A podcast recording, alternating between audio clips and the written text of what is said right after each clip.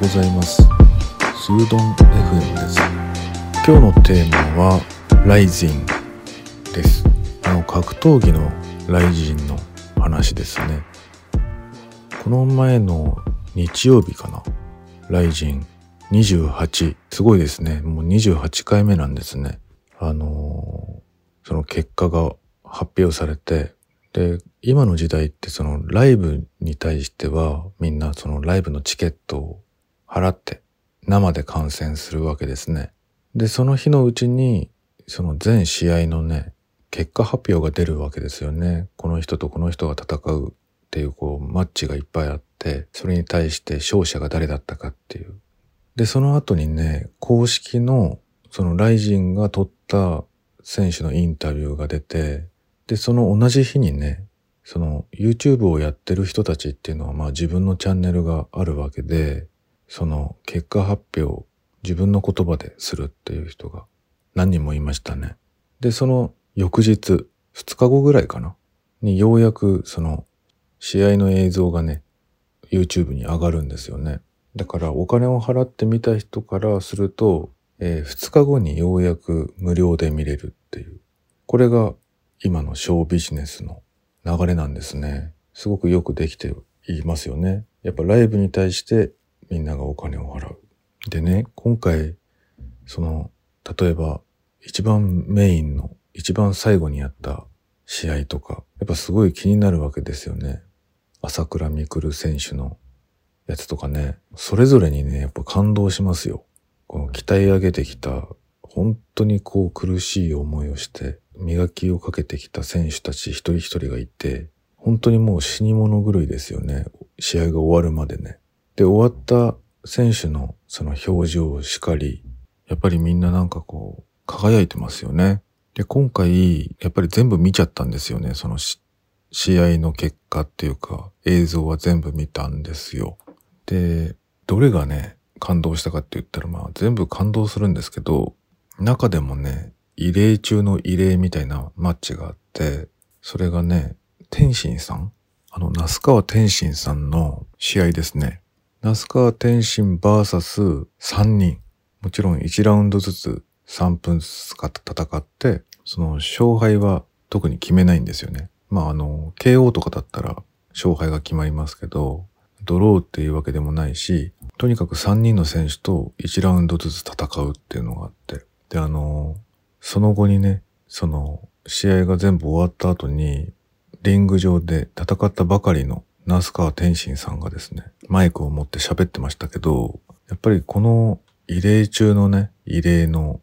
試合、よくその3人の選手が名乗りを上げてくれたなっていうことですごい感謝してたんですよね。もうすでにこの日本の中に戦う相手がいないぐらい強くなってしまって、そこに名乗りを上げてくれた3人がいて、で、その一番最後のね、3人目に、3ラウンド目に登場していた選手がいて、それがね、所秀夫さんなんですよね。あの、当日まで明かされてなくて、X っていう風になってたんだけど、あの、実は所さんでしたみたいな感じで、やっぱりその選手それぞれ幼い時からその格闘技を見ていて、あの、めちゃくちゃこう、自分にとってのヒーローだった選手っていうのがやっぱりいるわけで、その中の一人らしいんですよね。天心さんの子供の時に見てた、すごく好きだった選手が所さん。で、どっちかっていうと、僕なんかは、その、年齢の近い所さんの方に、やっぱり感情移入しちゃうっていうかね、もうめちゃくちゃ本気で、やっぱり倒す勢いで試合してる。だけど、やっぱりこう、年齢差って確実にあるし、片や天才って言われてる天心くんですから、あの、構図的にはね、どうしたって天才の胸を借りる、あの、年老いたファイターみたいな感じなんですよ、所さんがね。でもそこにはやっぱり尊敬もあるし、胸を貸してる方の若い天心さんですけど、あの、リスペクトがやっぱ見えるんですよね。試合中も。もうめちゃくちゃ本気でやってるし、あの、もう、試合終わった後に横になってましたね、所さんはね。でもそれをこう、立ちましょうっつってね、あの、天心さんが手を差し伸べたりしてて、なんかすごい美しい光景でしたね。なんかめちゃくちゃ感動しましたね。まずね、この同い年ぐらいの人がね、まだリング上で戦ってるっていうのはね、やばいかっこいいですよね。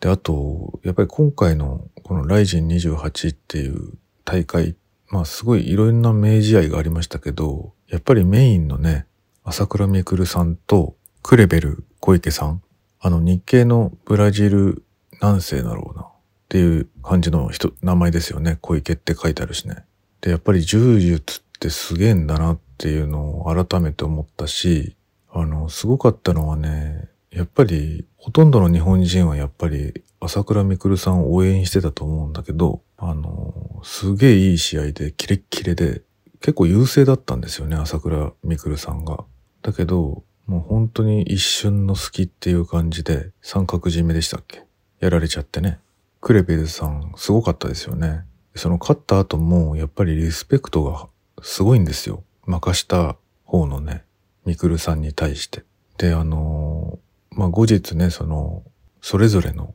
YouTube チャンネルで、それぞれの選手が語ってましたけど、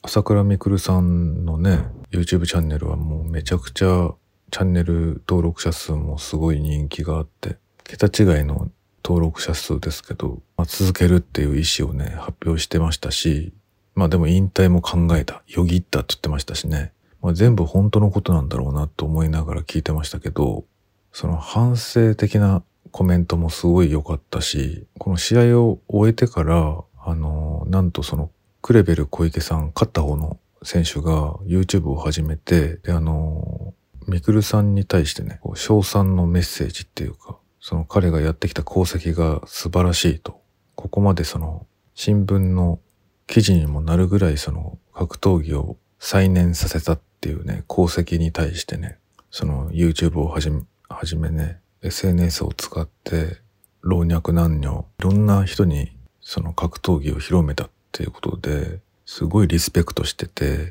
で、自分も YouTube を始めたっていうことがあって、なんかね、すごい試合だけじゃなくて、やっぱりそのビジネスとしてのなんか功績っていうのかな。リスペクトがすごいんですよね。人間としてこう尊敬してるっていうところまであの見てて、うん、なんかそのやっぱり大きなイベントの鳥でね、戦う人たちっていうのはなんかこう人間的にもすごいいい視点を持ってる人たちがいるんだなっていうふうに思いましたね。戦ってるだけじゃないっていうかね。あのもうむしろファイターっっていうのは一つの側面だけであって、他のこう多面的な人間っていうのかな。そういう魅力も全部含めて、あの、多分いろんな人たちがその価値を知ってるんじゃないのかなと思って、すごいなと思って見てましたね。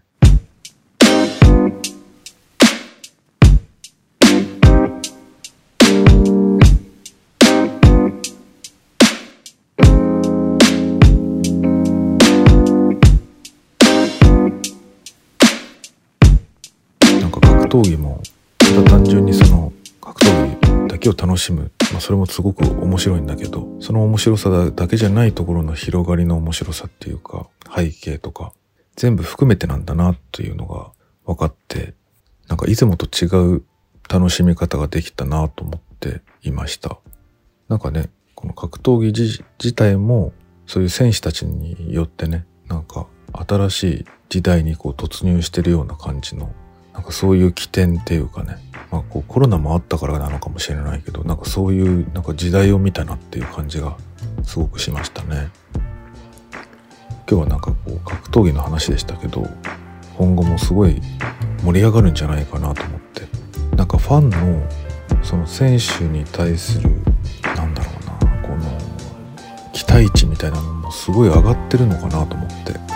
ろんな見方でその人間としてその面白さを見出してて期待してるんだなっていうのが分かりましたね。これからがすごい楽しみだなと思っていました。今日は格闘技のお話でした。それではまた。